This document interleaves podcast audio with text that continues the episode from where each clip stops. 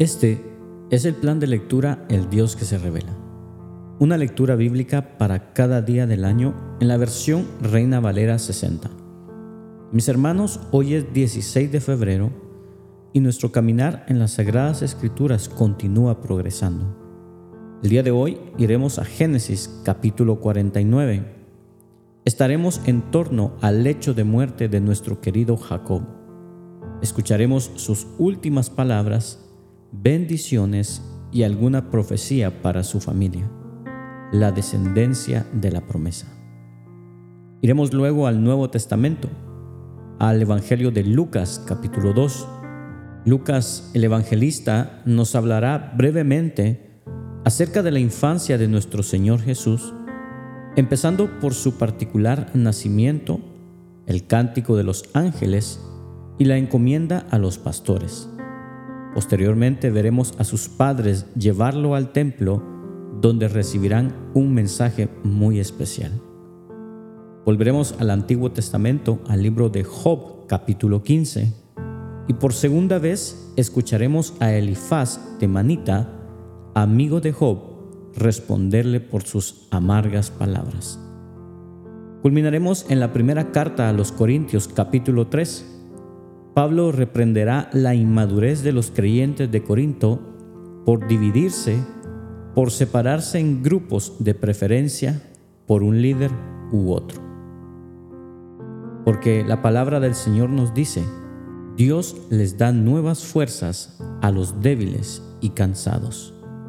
Comencemos. Génesis capítulo 49 dice lo siguiente.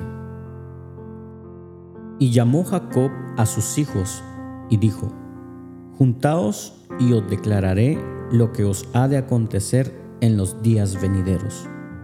Juntaos y oíd, hijos de Jacob, y escuchad a vuestro padre Israel. Rubén, tú eres mi primogénito, mi fortaleza y el principio de mi vigor, principal en dignidad, principal en poder, impetuoso como las aguas no serás el principal, por cuanto subiste al lecho de tu padre. Entonces te envileciste subiendo a mi estrado. Simeón y Leví son hermanos, armas de iniquidad sus armas. En su consejo no entre mi alma, ni mi espíritu se junte en su compañía, porque en su furor mataron hombres y en su temeridad desjarretaron toros maldito su furor, que fue fiero, y su ira, que fue dura.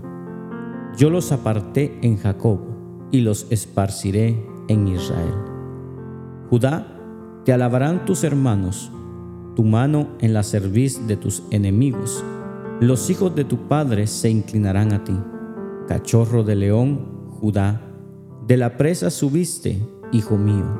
Se encorvó, se echó como león, así como león viejo, ¿quién lo despertará? No será quitado el cetro de Judá, ni el legislador de entre sus pies, hasta que venga Silo. Y a él se congregarán los pueblos, atando a la vid su pollino, y a la cepa el hijo de su asna. Lavó en el vino su vestido, y en la sangre de uvas su manto. Sus ojos rojos del vino, y sus dientes blancos de la leche. Zabulón en puertos de mar habitará, será para puerto de naves, y su límite hasta Sidón. Y sacar asno fuerte, que se recuesta entre los apriscos, y vio que el descanso era bueno y que la tierra era deleitosa, y bajó su hombro para llevar y sirvió en tributo. Dan juzgará a su pueblo como una de las tribus de Israel. Será Dan serpiente junto al camino, víbora junto a la senda, que muerde los talones del caballo y hace caer hacia atrás al jinete. Tu salvación esperé, oh Jehová. Gad ejército lo acometerá, mas él acometerá al fin. El pan de hacer será substancioso y él dará deleites al rey. Neftalí, sierva suelta, que pronunciará dichos hermosos. Rama fructífera es José, rama fructífera junto a una fuente, cuyos vástagos se extienden sobre el muro, le causaron amargura, le asaetearon y le aborrecieron los arqueros. Mas su arco se mantuvo poderoso, y los brazos de sus manos se fortalecieron por las manos del fuerte de Jacob, por el nombre del pastor, la roca de Israel por el Dios de tu Padre, el cual te ayudará, por el Dios omnipotente, el cual te bendecirá. Con bendiciones de los cielos de arriba, con bendiciones del abismo que está abajo, con bendiciones de los pechos y del vientre. Las bendiciones de tu Padre fueron mayor que las bendiciones de mis progenitores. Hasta el término de los collados eternos serán sobre la cabeza de José y sobre la frente del que fue apartado de entre sus hermanos.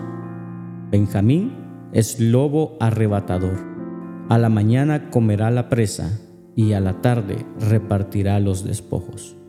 Todos estos fueron las doce tribus de Israel. Y esto fue lo que su padre les dijo al bendecirlos. A cada uno por su bendición los bendijo. Les mandó luego y les dijo, yo voy a ser reunido con mi pueblo. Sepultadme con mis padres en la cueva que está en el campo de Efrón el Eteo, en la cueva que está en el campo de Macpela, al oriente de Mamre, en la tierra de Canaán, la cual compró Abraham con el mismo campo de Efrón el Eteo, para heredad de sepultura. Allí sepultaron a Abraham y a Sara su mujer Allí sepultaron a Isaac y a Rebeca su mujer. Allí también sepulté yo a Lea. La compra del campo y de la cueva que está en él fue de los hijos de Ed. Y cuando acabó Jacob de dar mandamientos a sus hijos, encogió sus pies en la cama y expiró, y fue reunido con sus padres. Vayamos ahora al Nuevo Testamento al Evangelio de Lucas capítulo 2. Escuchemos el testimonio del nacimiento del Salvador.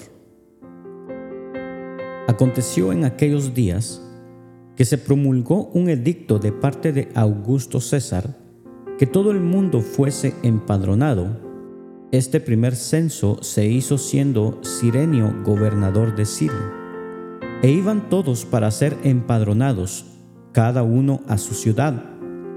Y José subió de Galilea, de la ciudad de Nazaret, a Judea, a la ciudad de David, que se llama Belén, por cuanto era de la casa y familia de David, para ser empadronado con María su mujer, desposada con él, la cual estaba encinta.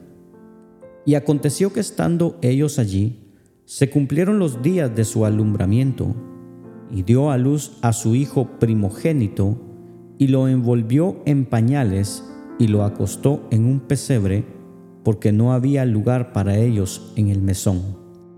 Había pastores en la misma región que velaban y guardaban las vigilias de la noche sobre su rebaño, y he aquí se les presentó un ángel del Señor, y la gloria del Señor los rodeó de esplendor, y tuvieron gran temor.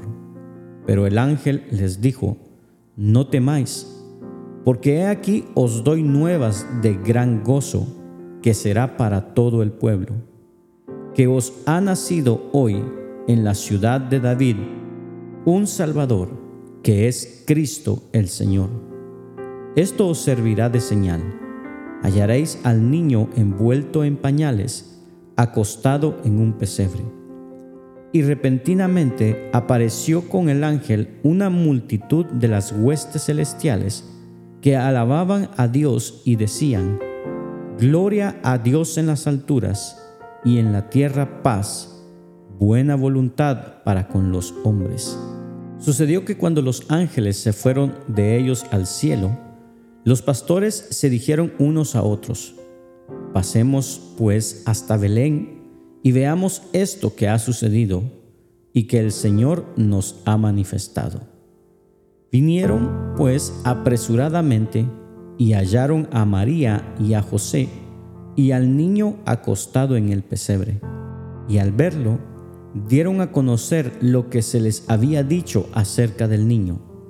Y todos los que oyeron se maravillaron de lo que los pastores les decían. Pero María guardaba todas estas cosas, meditándolas en su corazón.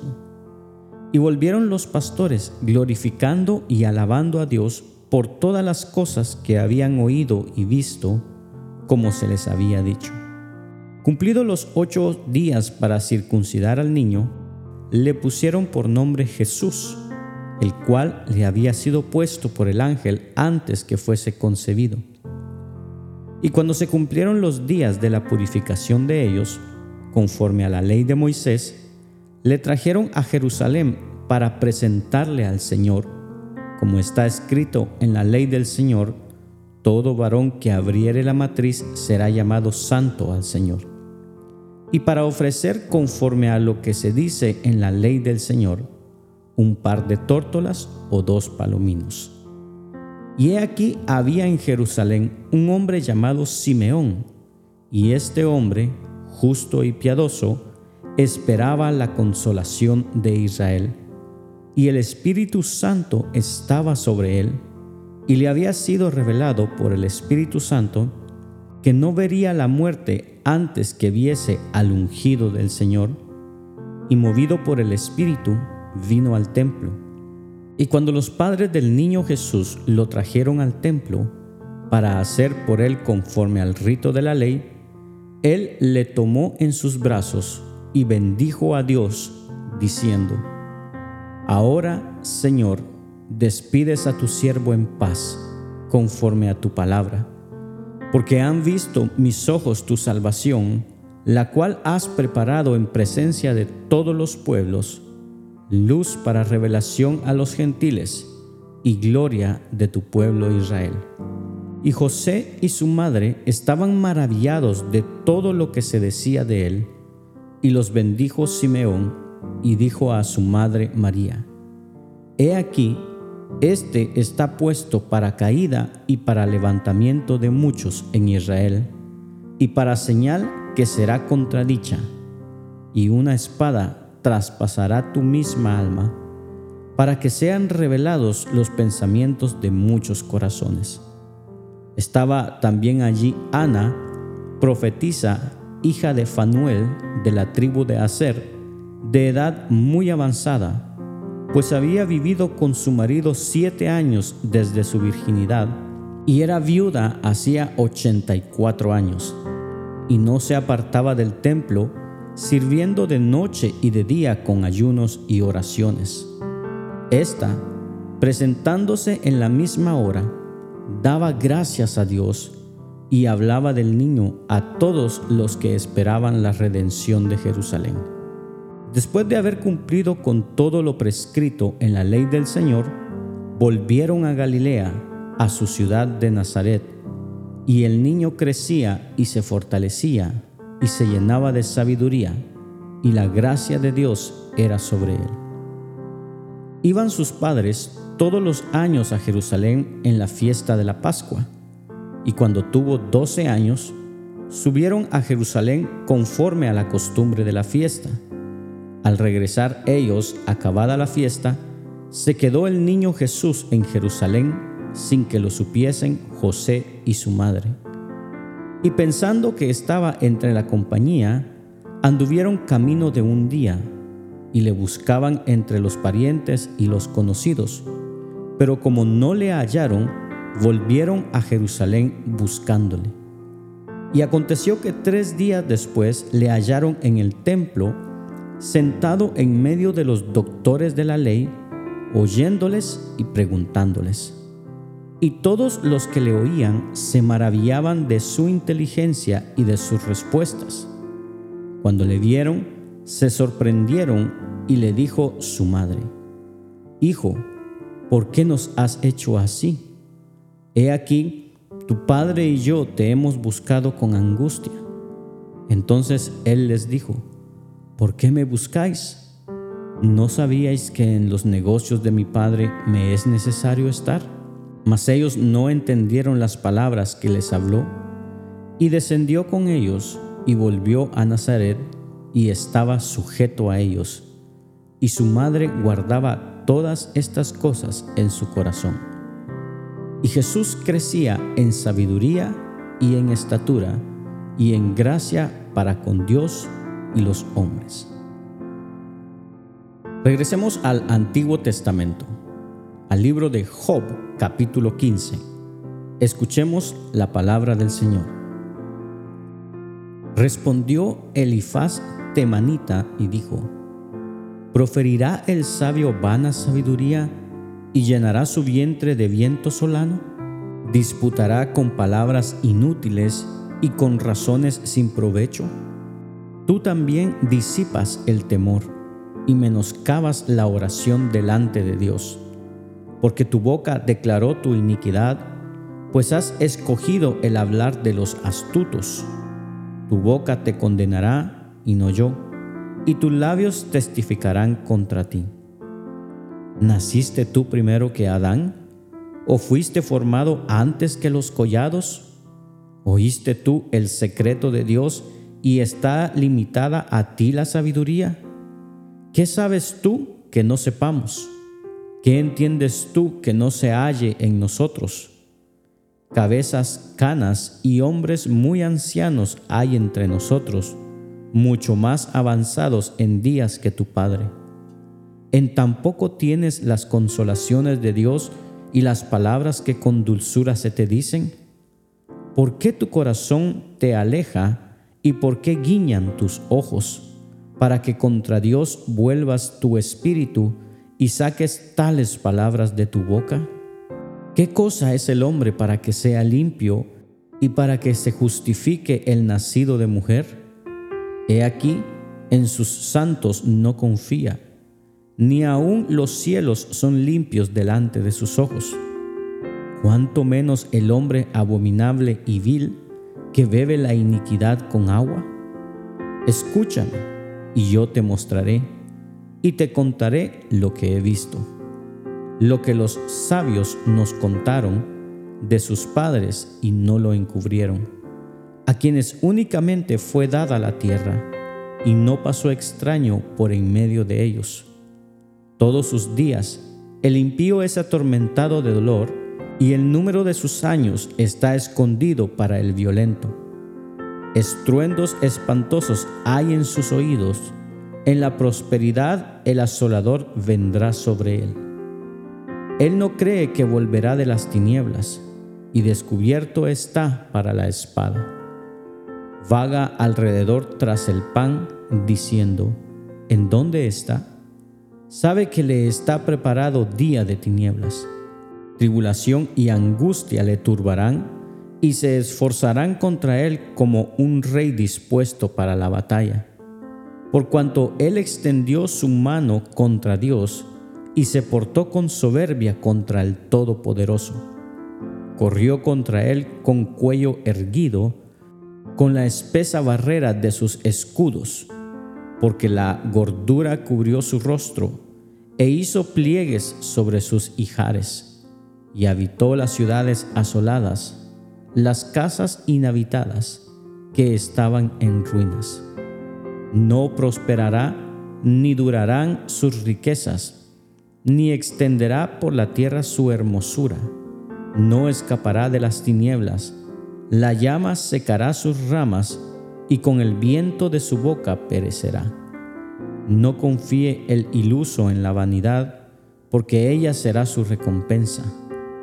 Él será cortado antes de su tiempo y sus renuevos no reverdecerán.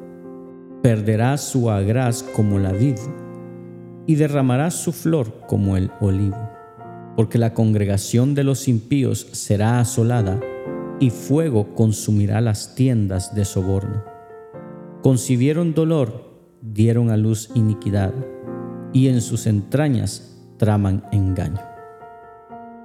Culminemos nuestra lectura el día de hoy a través de la primera carta a los Corintios capítulo 3.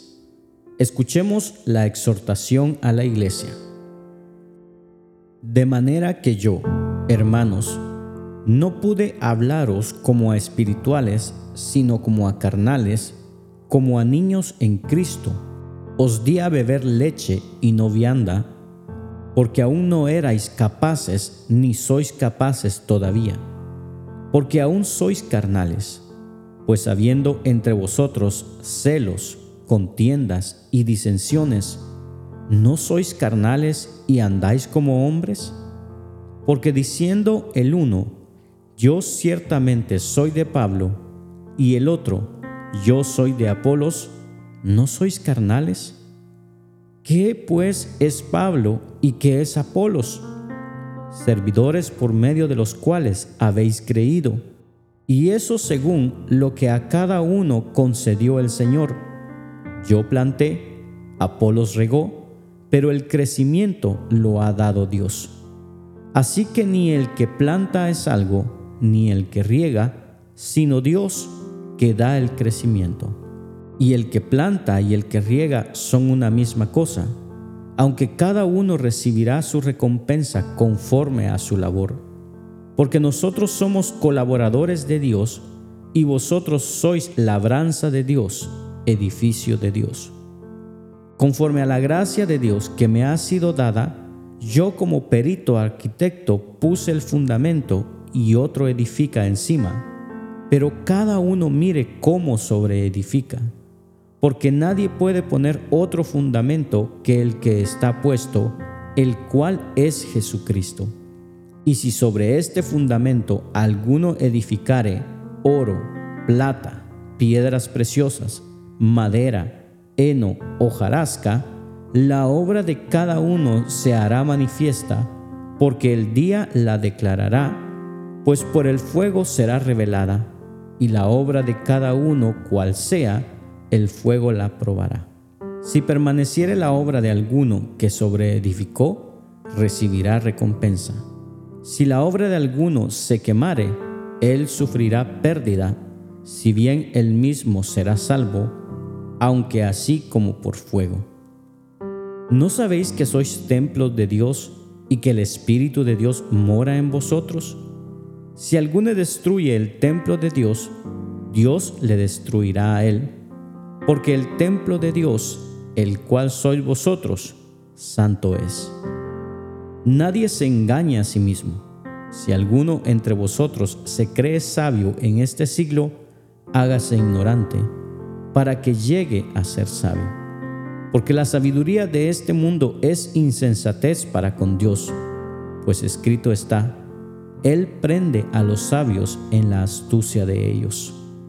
Y otra vez, el Señor conoce los pensamientos de los sabios, que son vanos. Así que ninguno se gloríe en los hombres, porque todo es vuestro, sea Pablo, sea Apolos, sea Cefas, sea el mundo, sea la vida, sea la muerte, sea lo presente, sea lo porvenir, todo es vuestro, y vosotros de Cristo, y Cristo de Dios. Gracias por acompañarnos en la lectura de hoy. Este es el plan de lectura El Dios que se revela. Una lectura bíblica para cada día del año en la versión Reina Valera 60. Esperamos que haya sido de bendición para tu vida Comparte este mensaje con tus amigos y familiares. Acompáñanos el día de mañana y suscríbete a nuestras redes sociales. Tengo un gran día. Ánimo y adelante. Y recuerda, ser de bendición en donde quiera que estemos es el propósito de Dios por el cual nacimos.